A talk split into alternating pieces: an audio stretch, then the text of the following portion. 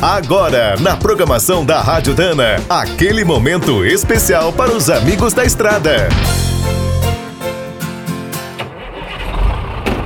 Está começando mais um minuto do caminhão. Fique por dentro das últimas notícias, histórias, dicas de manutenção e novas tecnologias. Você sabia que desde 1957, quando a produção nacional decolou, já foram fabricados quase 5 milhões de caminhões no Brasil? Presente desde o início, a Mercedes-Benz é a grande campeã. Em 62 anos, a marca produziu mais de 1 milhão e 300 mil unidades. Mesmo com o futuro ainda incerto, a Ford Caminhões permanece em segundo lugar. Fabricou mais de 950 mil veículos, do F600 ao cargo. Apesar de ter estreado apenas em 1981, a Volkswagen avança a passos largos. Soma mais de 780 mil unidades produzidas. No segmento pesado, a Scania segue na liderança. Ao longo de seis décadas, colocou mais de 360 mil caminhões nas estradas.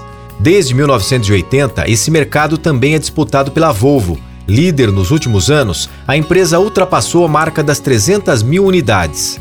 Em sexto lugar está a Iveco. Considerando apenas a sua nova fase, iniciada no ano 2000, são mais de 118 mil caminhões vendidos. Única marca 100% nacional, a Agrale vem a seguir. Desde 1982, já fabricou cerca de 27 mil veículos de carga em Caxias do Sul. E fechando o ranking está a DAF, instalada em Ponta Grossa, no Paraná, entregou mais de 8 mil caminhões desde 2013.